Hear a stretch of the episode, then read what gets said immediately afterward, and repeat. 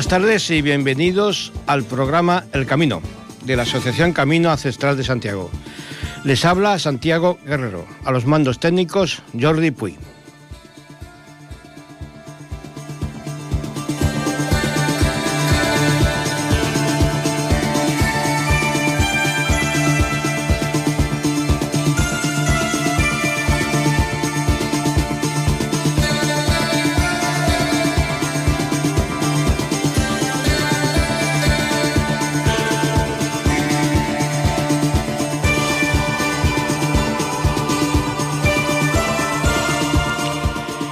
Pues comenzamos el programa con una invitada especial, divulgadora histórica, especialista en Edad Media, mmm, pole, polémica en Twitter, y eh, nada menos que Consuelo Sanz de Bremont.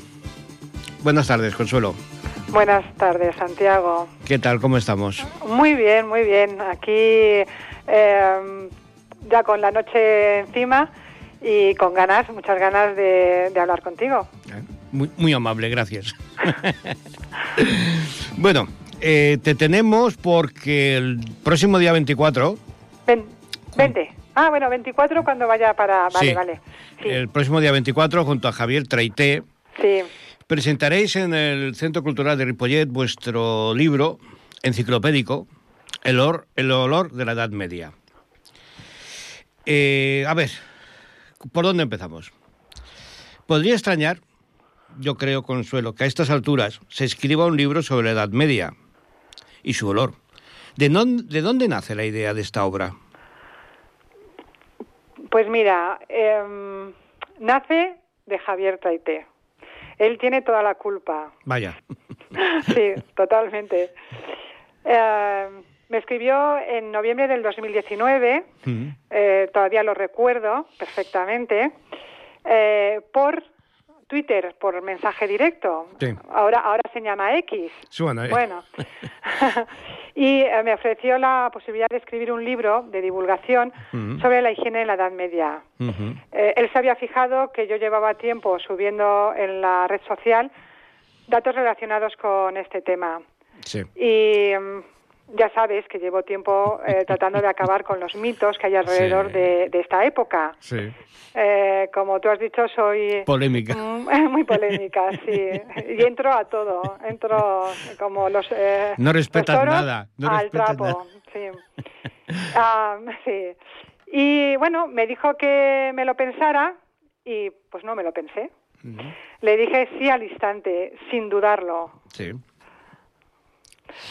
O sea que el libro os ha traído cuatro años de trabajo. Sí, sí, sí. Han sido cuatro años ah, en los cuales pues eh, hemos estado, estado a tope eh, buscando información, datos, dándole vueltas a cómo íbamos a, a, a dividir la- el libro, porque lógicamente se podía hablar de tantas Sí, cosas claro. De tantas cosas. Hoy en, en Twitter he subido el índice y bueno, ha quedado fantástico, Mm. fantástico, sí. ¿Qué queréis transmitir al público con esta obra? Bueno, pues que la Edad Media no fue una época tan sucia ni caótica, que la gente de aquella época se preocupó por su higiene, que se preocupó también por la limpieza de las calles, que esto también es importante y de ello hablamos también en el libro. Ah, que la gente quería estar limpia y oler bien. Eh, como suelo decir, estar limpio o sucio es una opción personal, Sí, pues como claro. hoy en día, Sí. ¿no? Sí, sí. Eso está y claro. claro.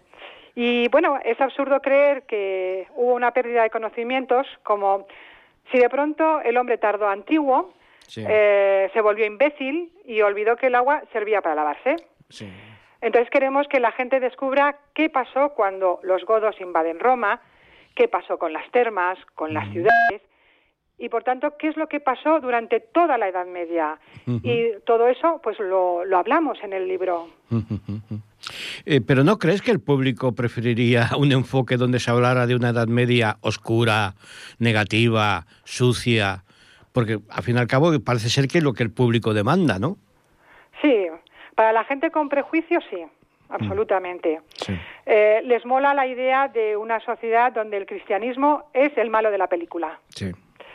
El responsable del supuesto atraso de la sociedad. Hay quien dice, que esto lo, he llegado a leer, que estaríamos 1500 años, ahí es nada, más adelantados si no hubiera sido por, por la Iglesia. Estaríamos en Júpiter ya, ¿eh? Lógicamente es un pensamiento absurdo y además eurocentrista. Sí. Sí, sí. sí, dime. No, que además se comete un error, yo creo, y que es hablar de la Iglesia en general. Claro, Cuando, por ejemplo, es muy diferente la, la iglesia anglosajona, la alemana, con la iglesia española. O sea, hay mucha diferencia, ¿no? Pero la gente lo engloba todo y claro, me parece ser que es lo que tú dices, ¿no? 1500 años de atraso.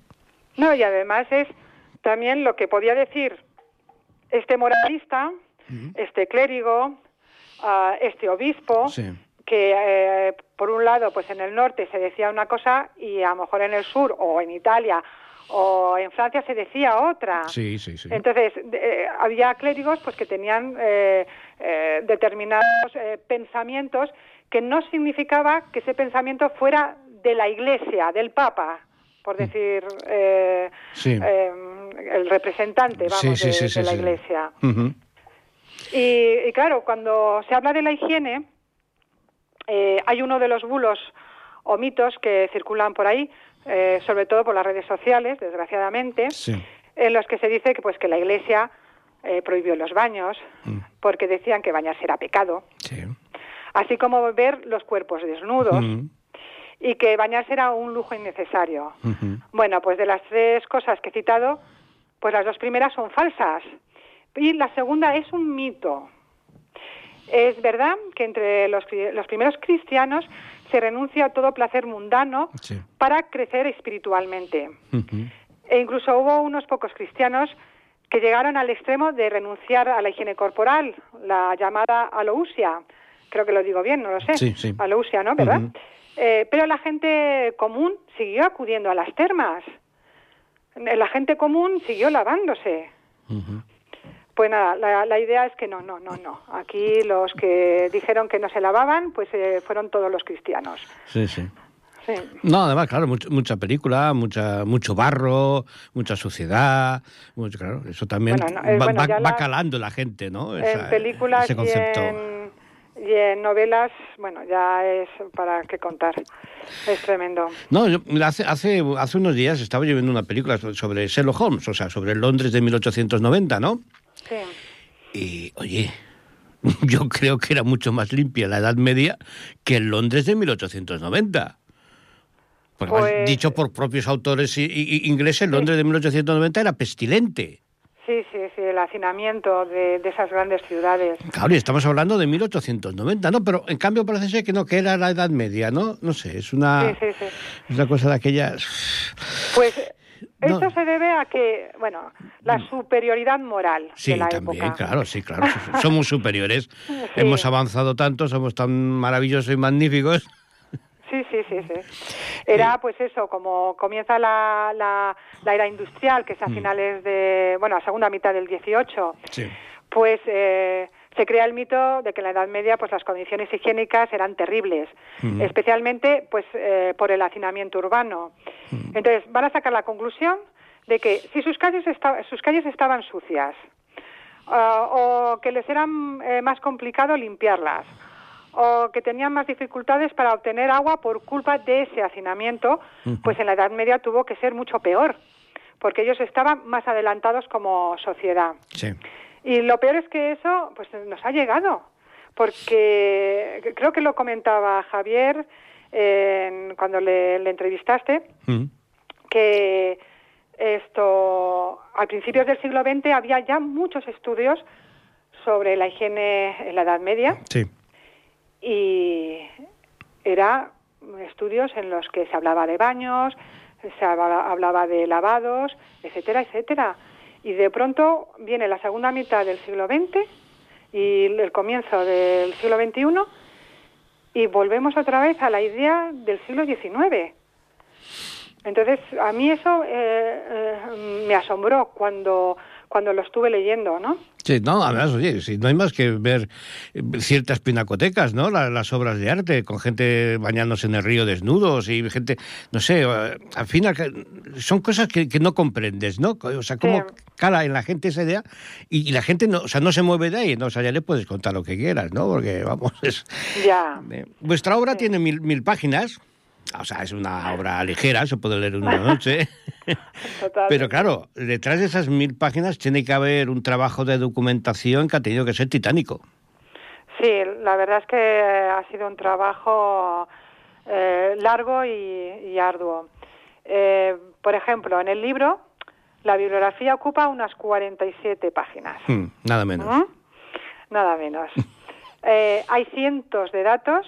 Sí. Hemos leído libros, artículos, tesis, em, e incluso hemos contactado con arqueólogos e historiadores expertos en este tema. Y bueno, pues la cantidad de datos que hemos metido es abrumadora. Sí, claro. Creo que le vamos em, a poner la cabeza como un bombo a mucha gente.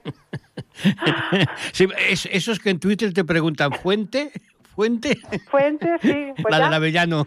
Ah, pues yo, les diré a, ¿Eh? a mi libro, ¿Eh? al libro de Javier Traité y, eh, mío. De, de, todos los datos y documentos que te has encontrado, en, en esta que supongo, supongo, que ha tenido que ser apasionante investigación, ¿con cuál te quedas? ¿Por, por la sorpresa? ¿Por...? por...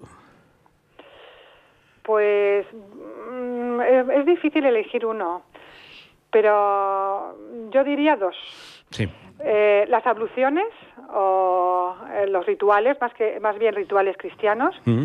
y la cultura de la depilación. Eh, con respecto a las abluciones, pues bueno, sabemos que había un lavado de cara, de manos y de pies antes de entrar en la iglesia. Mm. Costumbres que venían de los judíos. Y en, las, en estas iglesias, en esas basílicas, había una pila con agua esa pila eh, se llamaba Cantarus. Y bueno, pues esa agua se utilizaba para esos lavados. en concreto, la costumbre del lavado de pies eh, también se realizó a lo largo de toda la Edad Media hasta casi la Edad Moderna, incluso la Edad Moderna, eh, como práctica de hospitalidad y que acabó formando parte de la rutina en monasterios, hospederías y hospitales. Tenemos que recordar que los peregrinos, cuando llegaban a los santuarios, pues necesitaban primero hospedarlos mm. y, después ocuparse de ellos, eh, si tenían heridas, tenían enfermedades y también, lógicamente, si lavarlos, se lavaban también ellos porque los eh, monasterios, esas hospederías tenían sus propios baños y entonces el peregrino podía bañarse, podía lavarse y también eh, lavar la ropa porque para entrar en los santuarios había que ir limpios. Y en cuanto, por ejemplo, al lavado de cara y manos, es verdad que va desapareciendo a lo largo de la Edad Media, salvo para comer. Eh, tenemos textos de la Baja Edad Media donde se recogen un gran número de normas de cortesía, eh, que llegó incluso a ser eh, ritual en la sociedad caballeresca, cuándo eh, se iba a comer.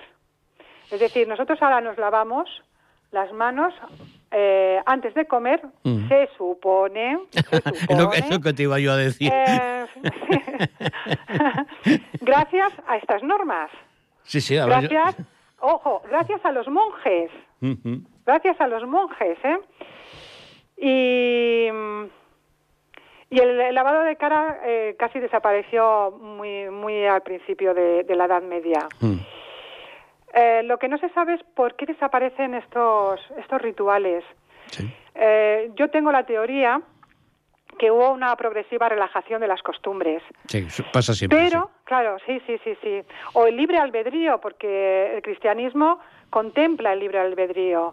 no obliga a los, a los cristianos a, cumplir las normas de la Iglesia. Por eso está luego eh, la confesión, se has cometido un pecado y el propósito de, enmienda y el perdón, ¿no? Sí.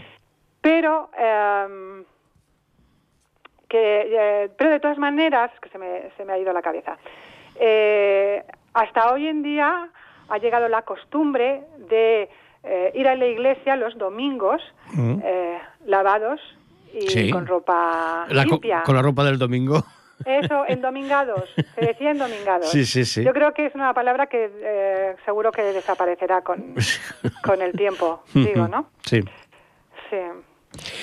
Eh, ¿Cómo ha sido trabajar con Javier? Dinos la verdad. ¿Es tan insoportable como parece? no, no, para nada. La verdad es que eh, ha sido una gozada y un verdadero placer. Mm. solo tengo palabras buenas para él. es un hombre muy cercano, eh, nos entendimos desde el primer momento y la verdad es que ha sido maravilloso.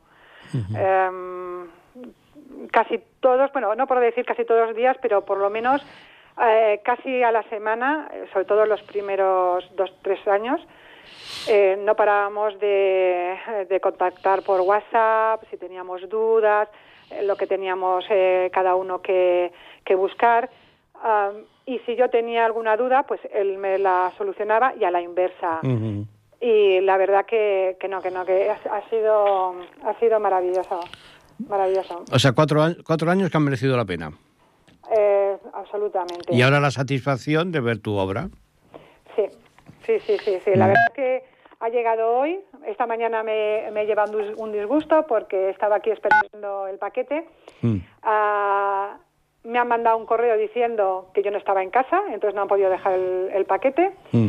Ah, y claro, pues no, puede ser, he estado escribiendo a correos, he llamado por teléfono, bueno, bueno. Em, hasta que eh, esta tarde, no sé, me parece que ha sido alrededor de las eh, cinco y media, una cosa así, seis, es cuando ha llegado por fin, por fin el, paquete. Y la verdad es que es impresionante. Yo no me, no me esperaba ese volumen de porque es un es, un tocho no no es, es, un es, como se suele decir es un, es un tomo de la espasa sí sí sí sí totalmente sí sí no hombre con, dos ejemplares llena la caja vamos Sí, sí, sí, total. Bueno, es que ha venido dos, dos cajas. Eh, después de, tanta investigación y, tanto estudio, ¿te, habría gustado vivir en la Edad Media? No. ¿No? Rotundamente no, no, no, no, no, no. No, pero sí eh, mirar por un agujerito cómo vivían. Mm. Porque aunque al final em, eh, casi como que mm, admiras a esa gente por las eh, condiciones en las que tuvieron que vivir. La vida fue tan dura, tan dura, ojo, que también hoy en día en muchos sitios sí, claro, lo es también, eh, del mundo la vida sigue siendo dura. Sí, sí, sí. pero a mí lo que me llamó mucho la atención en todo esto es que ellos eran eh, gente como nosotros. Es decir, tenían sus momentos buenos, malos, sus momentos de felicidad, de tristeza. Es decir, que, que en ese sentido mm, eh, a mí me hubiera gustado eh, verlos, cómo, cómo, se movían, en los, sobre todo en los momentos de alegría. En los momentos de alegría. Ah, así que, pero bueno, no, irme allí no, porque aquí a mí me gusta... Ni, aunque hubiera sido reina... Eh, tampoco. no, tampoco. porque las damas no tenían tanta, tanta libertad como pensamos que tenían las, eh, las mujeres de la burguesía o de las mm. campesinas. Una cosa, ¿de dónde sacas el tiempo? Porque, o sea, sorpréndanse ustedes, radioyentes, que esta señora, además de haber escrito esta enciclopédica obra, encima acaba de publicar otra, La Bordadora. Sí. ¿De dónde sacas tiempo? Pues estar todo el día en el ordenador. La verdad es que... ¿No tienes a tu marido enfadado? Eh, bueno, está enfadado porque casi no le hago caso, pero también está muy orgulloso, muy orgulloso. Háblanos un poco de la bordadora. Bueno, pues... Unas pinceladas. Eh, sí.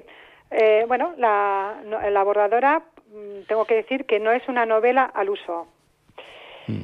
no es una novela en la que haya mm, datos históricos, personajes famosos, no hay batallas, Mm, no hay aventuras legendarias, Pero- no hay malos malísimos, no hay buenos buenísimos. Habrá moríos.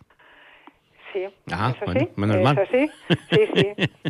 Eh, entonces, bueno, en, en la bordadora pues hay, aparte, aparte de la, de la trama y la subtrama, pues hay vida cotidiana o, como yo digo, costumbrismo medieval. Ujú. Pero ojo, eh, lo cotidiano no tiene por qué ser aburrido. No, claro, evidentemente. Claro. Sí, sí. Y bueno, pues a lo largo de toda la novela, pues describo costumbres muy peculiares. eh, y yo estoy convencida de que al lector le va a llamar mucho la atención y va a querer saber más. Que en el fondo es lo que yo deseaba cuando escribía la novela. Eh, que la gente descubriera, es verdad que es el siglo XV, La Edad Media, claro, comienza comienza en el siglo, podemos eh, siglo V, la Alta Edad Media, eh, y son muchos siglos, ¿no? Sí. Eh, y el, eh, la novela, pues, eh, es- está ambientada en el siglo XV. Pero vamos, está en ese, en ese eh, En ese trasvase, ¿no? De... es en el trasvase que es la, la Edad Media y la Edad Moderna, o el. Renacimiento español. Sí, sí, sí, sí. Eh, y yo mm, lo que, que lo que quiero transmitir con esa novela es que lo que he comentado antes, pues la gente vivía como nosotros, pero dentro de un mundo eh, diferente, Ujú. diferente. Sí, sí, sí, sí. Pues nada, eh, ¿tienes algo más en preparación? Sí, tengo, sí. pues mira, te cuento, tengo ah, un, eh, un libro donde eh, yo he, eh, he escrito un capítulo sobre la indumentaria de los tercios españoles, que se supone que va a salir en primavera. Sí. Eh, tota- por lo tanto, colaboro con otros autores en, en ese libro.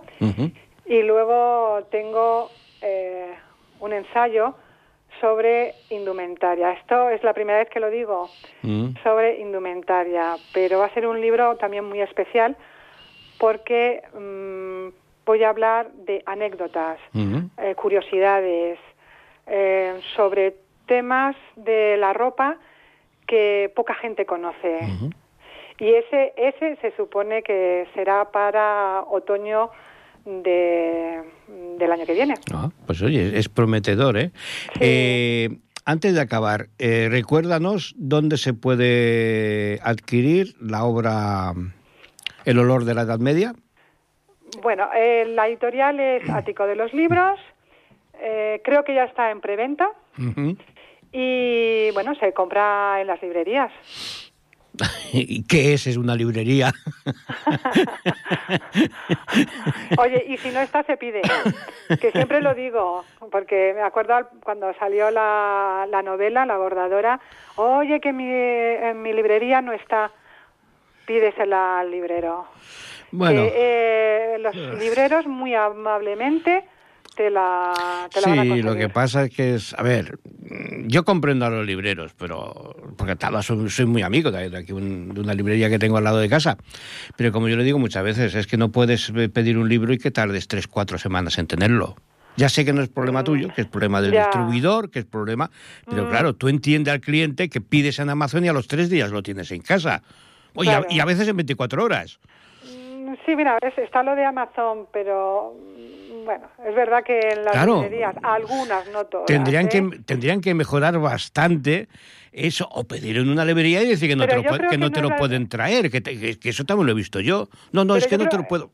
No, no creo que no es culpa del librero, No, sino no, de la, de la Sí, editorial. exactamente, no. no. sé. Digamos de- del canal de distribución, ¿no? Si yo, el Sí. librero, pobre hombre, ojalá pudiera tenerlo al día siguiente, ¿no? Si eso yo lo entiendo. Pero claro, a ver, el librero también tiene que entender que el cliente, y más hoy en día, Sí. tú lo sabes, y más la juventud, que lo quieren todo inmediato. Sí, sí, todo inmediato. Pues yo lo veo por mi hija. Porque mi hija, pues bueno, ha llegado a eso, pues a pedir libros y tal, y yo decir, ve a la librería, ah, hombre, tal. Ay, venirme y decirme, pero papá, que, que me tardan tres semanas. Digo, Sí, sí, sí. sí. a ver, Eh, eh, eh, bueno, esa es la pena. es un problema, ¿no? Pero bueno, que es un problema que, que en el sector de la cultura es uno más, ¿no?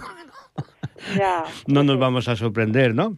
¿Y la bordadora, cómo se puede conseguir? pues lo mismo. Eh, la bordadora es, la editorial es Plaza y Janés. Y también lo mismo, eh, las librerías, en Amazon. Mm. Eh, así que bueno, ahí están disponibles las, los libros. Pues muy bien, Consuelo. Ha sido un placer tenerte en el programa. Lo mismo digo. Gracias por, por, estar ahí, al otro lado del, por del cierto, teléfono. Gracias por tu paciencia. No, mujer, a, no, hombre, a la tercera, a la tercera ha sido la vencida. Que es una persona muy ocupada. A ver, a otros no los esperaba y tú ya sabes por quién voy. a otros muy afamados escritores yo no les espero. Bueno, ya. Pero no, hombre, no, al contrario, oye, agradecerte y eso, y mira, por fin nos vamos a conocer el día 24, que ya tocaba. Sí, espero que no haya con las, veces que lo hemos, con las veces que lo hemos intentado y hoy ha sido imposible, ¿no? Pues el día 24 nos encontraremos. Fenomenal. Y seguro que será un... Invito a la gente ¿no? que, que, que acuda, porque yo creo que, bueno, que es un tema interesante. Mucho, mucho, ¿Eh? la verdad, sí, sí, sí. Y bueno, y a ver si logramos un poco ir variando esa visión que tiene la gente de la Edad Media. Sí, yo creo ¿Eh? que lo vamos a conseguir. No sé yo. pues muy bien, Consuelo, muchísimas gracias. Muchas gracias. Venga, Santiago. un beso. Un abrazo. Hasta luego. Adiós. Incipit oratio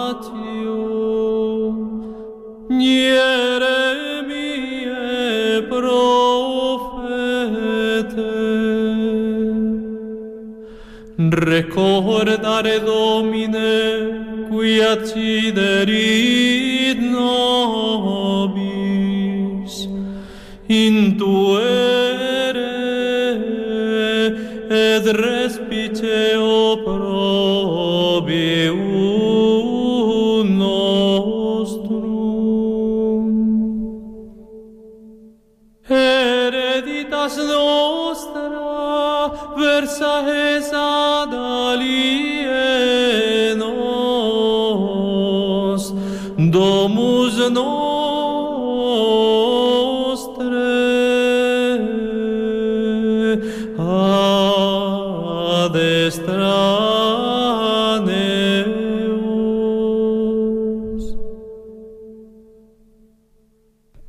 pili facti sumus absque patre, matres nostre quasi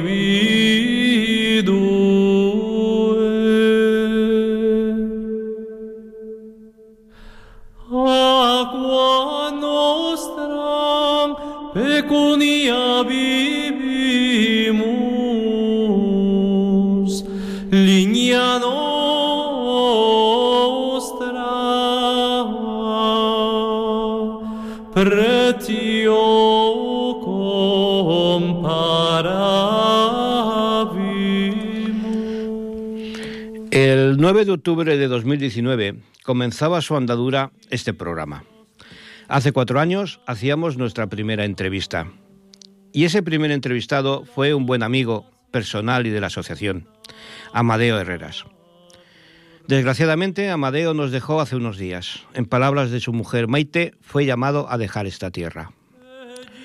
No es fácil hablar de un amigo que se ha ido, con el que no volverás a hablar y disfrutar de su conocimiento, porque Amadeo era puro conocimiento y auténtico saber. Todas las palabras que vienen a mi mente me suenan repetitivas, pues parecen meramente protocolarias. Amadeo fue un gran apoyo para este que les habla, y créanme que no hay palabras para definir su amistad. He creído necesario y en forma de homenaje recuperar aquella primera entrevista. Sirva de homenaje al mismo tiempo que le mandamos un enorme beso a su mujer, Maite. Así que, queridos amigos, os dejo con Amadeo. Buenas noches y hasta el próximo programa.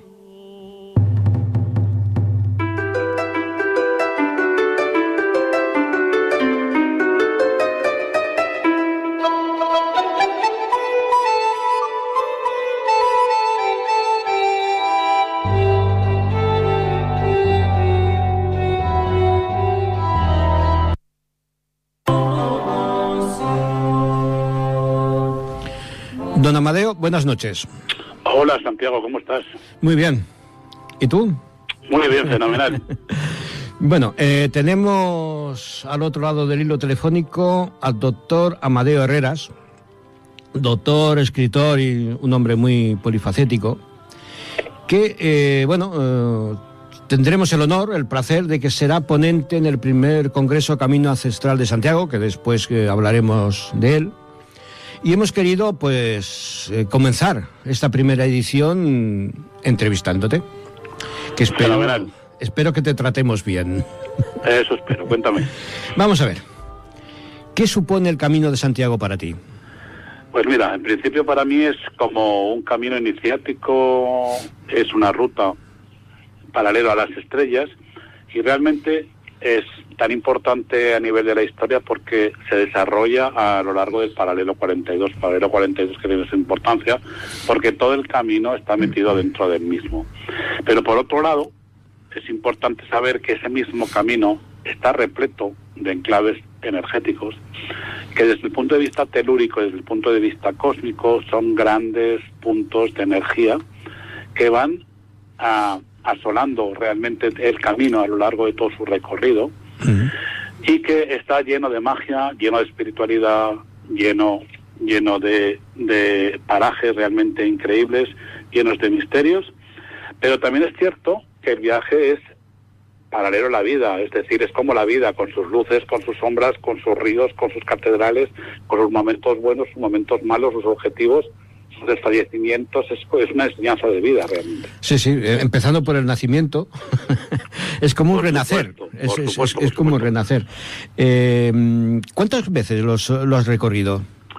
Yo lo he recorrido dos veces realmente. Una primera la recorrí a, a trozos, Hmm. realmente no hice el camino entero, sino fue lo primero recorrí la parte aragonesa, después la parte navarra, después la parte cántabra, la parte castellano-leonesa y por último la parte de La Coruña. Y en, segu- y en segunda vez que lo hice, lo hice en coche. De Ah, punta a punta, pero en coche. Más cómodo. Sí, pero fui, fui en coche porque necesitaba mucho tiempo Sí, claro. eh, para, para recorrer los, los enclaves y, po- y poder sacar información del libro que estoy escribiendo realmente. Muy bien. Eh, no, no sé si es, es- es como un atraco, ¿no? Pero dinos cinco enclaves del Camino de Santiago que nadie debería perderse.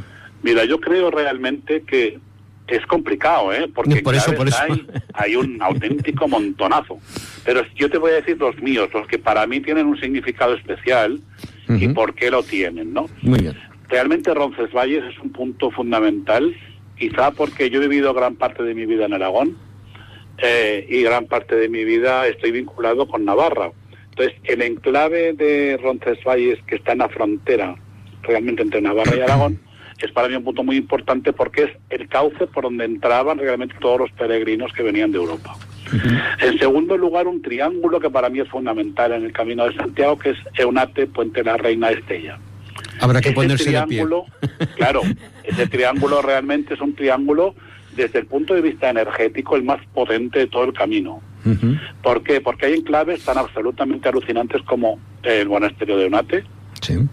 que es el enclave templario donde los haya, quizá porque todos los enclaves de Navarra son templarios, con todo lo que conlleva la connotación de los templarios. Pero, Sí. por ejemplo, Eunate, Puente la Reina, con el famoso Cristo que no está clavado en una cruz, sino que está clavado en una pata de ganso, con todo lo que eso conlleva. Es decir, hay tanto simbolismo, tanta energía y tanta potencia en el camino, que realmente para mí ese triángulo es fundamental.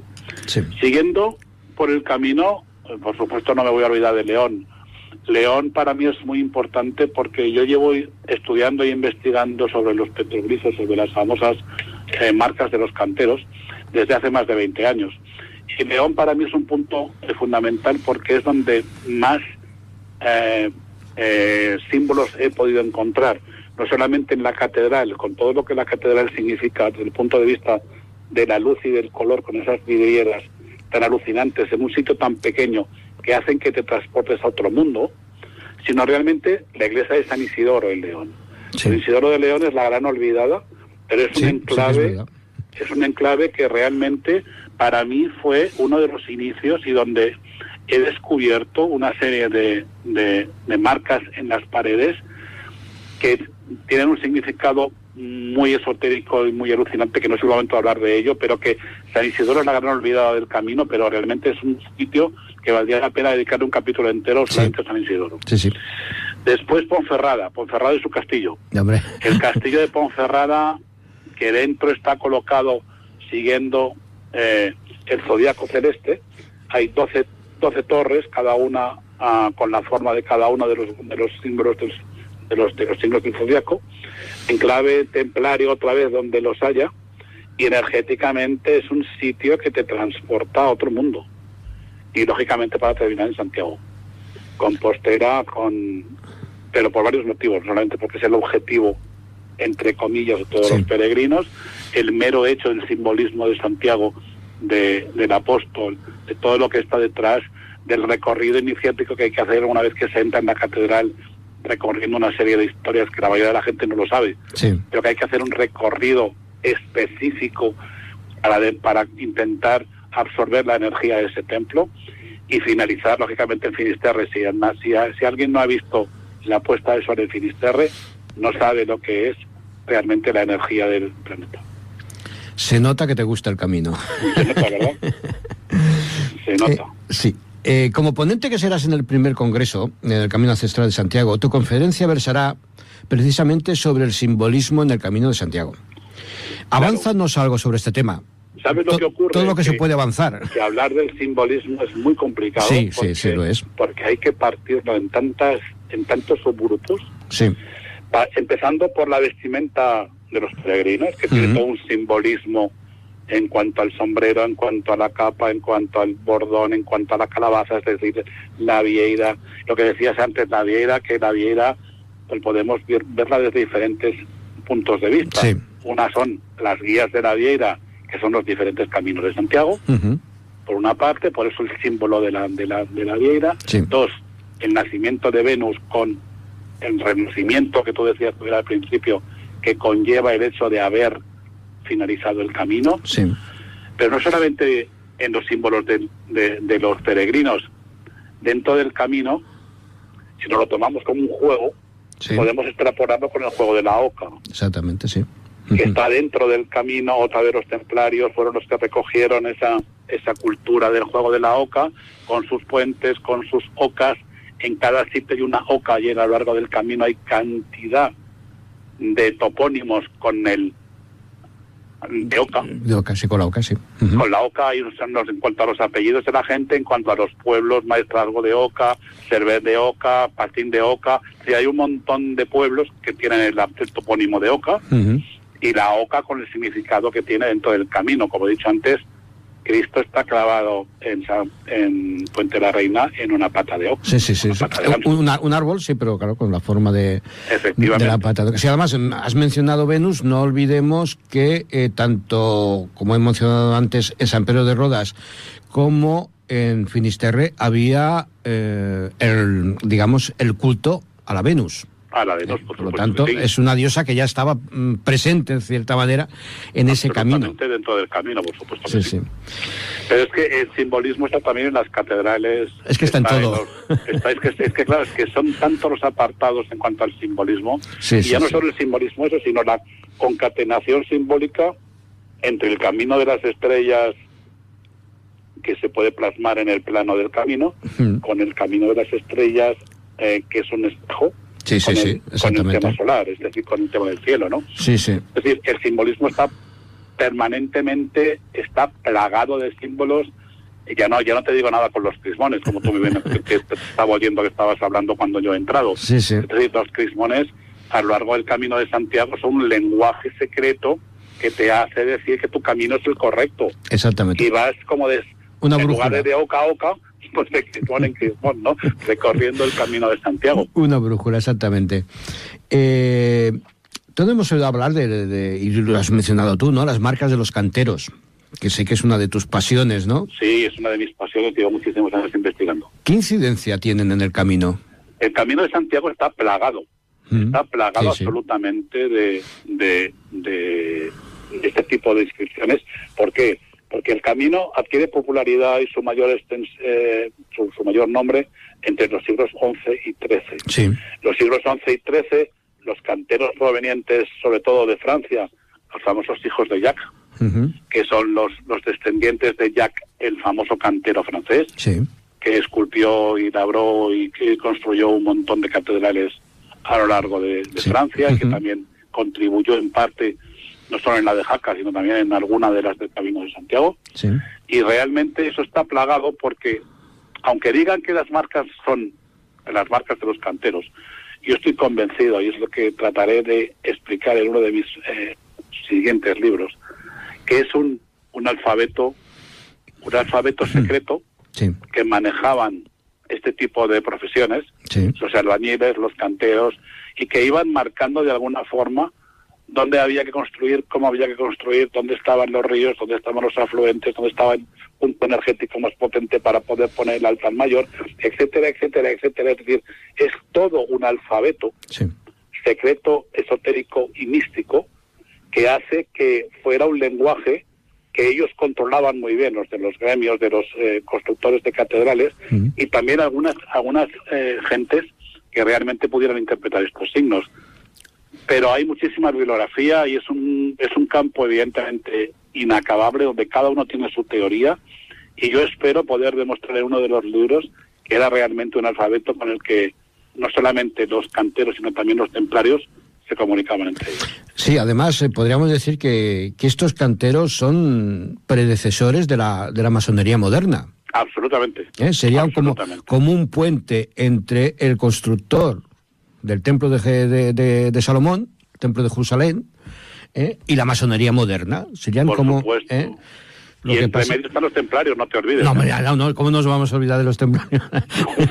es otro de mis temas, igual que tuyo de los sí, favoritos. no, sabes, sabes que sí. es nuestro- Es una, una auténtica pasión lo que yo tengo con. Pues sí, la verdad es que sí. Eh, ya nos han mencionado que estás escribiendo un libro, Sí, Una novela his- terminándolo realmente. una novela histórica, podríamos decir, Exacto, sí, sí, ¿eh? no, es una novela histórica, sí. Eh, que transcurre por, por, por el Camino de Santiago. Sí, transcurre en el camino de Santiago y es realmente la, la, la curiosa historia de un médico judío nacido en Zaragoza, Sí. que, que llegó a ser el médico privado de la Reina Blanca de Navarra. Mm, La Reina Blanca de Navarra, por una serie de vicisitudes, muere en un monasterio en Ávila, Sí. a la vuelta del casamiento de su hija con el futuro rey de Aragón. Y realmente el médico, una vez que, eh, que, eh, que muere Doña Blanca de Navarra en este monasterio, Sí. como, como ofrenda a ella y por conversión al cristianismo, gracias a ella, porque ella era la gran, la gran reina que iba recorriéndose todos los enclaves mariánicos de este país Sí. Realmente era la reina de la Virgen María, ¿no? Señora de, la señora de Maronosí. Ella iba recorriendo permanentemente enclaves marianos a lo largo de toda España. Sí. Y eh, al final murió en Santa María de Nieva, es un pueblo pequeñito en la provincia de Ávila. Este hombre, como, como homenaje a ella, hace- intenta hacer el camino de Santiago Sí. y desde Ávila se va a Santiago de Compostela y recorre el camino de Santiago de forma inversa, es decir, llega a Sahún, de Sahún vuelve a Compostela y de Compostela volverá a Roncesvalles para terminar sus días en Olite. Sí. Es que a lo largo de cada una de, de las grandes ciudades que recorren el de los grandes importantes enclaves que recorren el camino, él va recibiendo una serie de revelaciones eh, sobre diferentes eh, terapias complementarias. Sí. No me puedo olvidar que yo soy médico. Interesante. Y además soy médico naturista y médico eh, integrativo, por lo tanto he intentado recopilar mi pasión por la historia con mi pasión por la historia de la medicina. Que al final ha salido un libro que transcurre en el Camino de Santiago y va a ser un compendio de una serie de terapias complementarias eh, que se denominará el Camino del Saber, porque el libro al final este, este, este médico judío escribió se llamará El Saber. Que quede claro que además eres un eres médico médico, o sea, un médico, Sí, digamos, médico de la Facultad de Medicina. exact- exactamente. colegiado, por decirlo de alguna Colegiado, manera. ¿no? soy médico sí, colegiado. porque eh, sí, como hay tanto que si médico alternativo, que si médico... Efectivamente, eh, pero o sea, yo, a lo que quede de claro, que, no, que se unen, se unen en ti las dos facetas. Has Sí, sabido porque yo unirlo. realmente me, me dedico a lo que a lo que se denomina la medicina integrativa. Es que la medicina integrativa lo que intenta es complementar la medicina oficial que se realiza en los hospitales Mm. con otra serie de terapias ajustadas a cada paciente y empleadas con desde el punto de vista médico Sí. ¿eh? y intentar darle al paciente la mejor solución en cada momento. Perfecto. Pues no sé, si no quieres añadir tú algo más. No, los, micro- los micrófonos los honor- tienes, los tienes abiertos y además. para mí es un honor formar parte de esta de esta gran ilusión que va a ser recuperar el camino ancestral del- de Santiago desde San Pedro de Rodas a, a Santiago y que realmente estamos metidos en un en un en una historia muy importante, Sí. muy bonita y que espero que con el tiempo se reconozca, se recorra, se detalle, se escriba y tenga la popularidad Que se que en merece. su momento tuvo el, el camino francés. No, además tú ya lo sabes que para mí casi le tengo más aprecio a esta parte del camino que de, de- de San Pedro de Rodas hasta Estella, que para mí ser, ahí coincido contigo, ¿no? Eunate, Estella es, es un centro, es una, no sé, No, para mí, fíjate, yo cada vez que necesito cargarme energéticamente me voy a Navarra. centro Porque neurálgico. Navarra ¿no? tiene una serie de enclaves que es que te cargas de energía en aquellos bosques, en aquellos sitios que es que es alucinante. Lo malo es que eh, te haces demasiadas preguntas al final. ¿eh? Por ejemplo, Eunate, ¿y por qué Eunate? Y, y el espejo de, de Olcoz. Bueno, porque lógicamente la famosa historia de que UNATE tiene una iglesia que es espejo en Orcoz. Exactamente, es que Es es... decir, las puertas son iguales, solamente que están vistas como en un espejo. Venga, cuenta... Y es la famosa historia también de la muchacha que llegó al río, es- sí, sí. eh, bueno, la famosa leyenda. Cuéntala. Venga. Ah, bueno, pensé, pensé que no era el momento. no, pero bueno, sí, no, no, la no, famosa- hombre, por favor, La cuéntala. famosa leyenda en la que la, la- la chica se enamora de un gigante, el gigante le dice que tiene que guardarle un secreto y el secreto lo guarda en el agua y al hacer espejo con la puerta que tenía que construir el gigante por orden del rey en 24 horas, eh, al ver el espejo consiguió no solamente hacer la puerta de la catedral de la iglesia de la pequeña ermita de Unate, sino que por gracia del espejo se reconstruyó la misma imagen a 12 kilómetros y medio después de Estalcoz.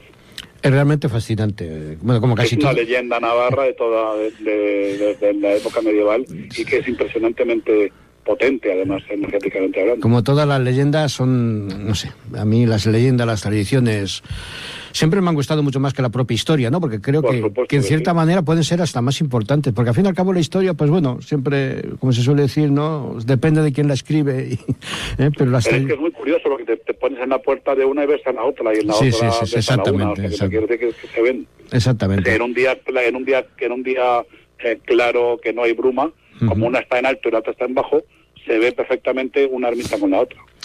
Pues muy bien, Amadeo, de verdad que ha sido un, un placer. ¿Eh? Y nada, este, Ya sabes que me tienes a tu disposición para lo que quieras, como siempre. repetirás, porque, a ver, a haber, yo creo que va a haber tiempo de hablar largo y tendido sobre estos temas, sobre todo el simbolismo, el simbolismo y, y las marcas de los canteros y, Es que son, todo. son temas que están todavía ahí con un- sin descubrir, ¿eh? que cada uno tiene su teoría, pero no hay una teoría que nos convenza a todos, por decirlo de alguna No, forma. aparte que tú las, eh, además lo has dicho cuando has mencionado que una, que una de, tu- de- de tus recorridos lo hiciste en coche. Y yo creo que en el fondo mm, es como si se metiera demasiada presión a tenerla que hacer a pie, a tener que hacer... No, no, porque el camino, lo que tú dices, a veces te tienes que detener a mirar, a ver, a analizar esta iglesia, esta Y- catedral. Y, si tienes que perder un mes en un sitio, pues te estás Exactamente, no es el decir, no, es que hoy tengo que llegar a. No, porque a lo mejor en ese llegar a A te evita ver cosas que no, realmente te- deberías te, de ver. te pierdes un montón de ¿Eh? información por el mero hecho de recorrer los 20 o 30 kilómetros diarios para llegar a la meta. Y aparte tú lo sabes, ¿no? Que hay muchos iniciados, entre ellos, por ejemplo, Nicolás Flamer, que ya lo dijo, que la verdadera iniciación del Camino de Santiago la encuentras en el regreso, cuando Y no solamente vuelves eso, de sino que el, el camino de Santiago empieza en la puerta de tu casa. Bueno, eso para empezar. el camino de Santiago empieza en la puerta de tu casa cuando tú sales de tu casa y empiezas el camino. No, nada, Amadeo. El Camino de Santiago empieza a San Pedro de Rodas. Vamos a... No, pero quiero decir que aunque estés en Santiago de Rodas, sí te empieza en tu casa, porque tú No, no, es que lo vas a recorrer. El camino, en este caso el camino yo creo que debería ser diario de cada uno de nosotros. Por ¿Eh? supuesto que sí, esa es la gran, la gran, la gran incógnita que tiene el Sí. camino y la gran enseñanza. ¿eh? Pues nada, Amadeo, lo dicho, ha sido un placer, un abrazo y ya en otra ocasión pues ya... Igualmente, un fuerte abrazo desde Valencia. eh, venga, Chao. hasta luego. Hasta luego. Hasta luego. Gloria in excelsis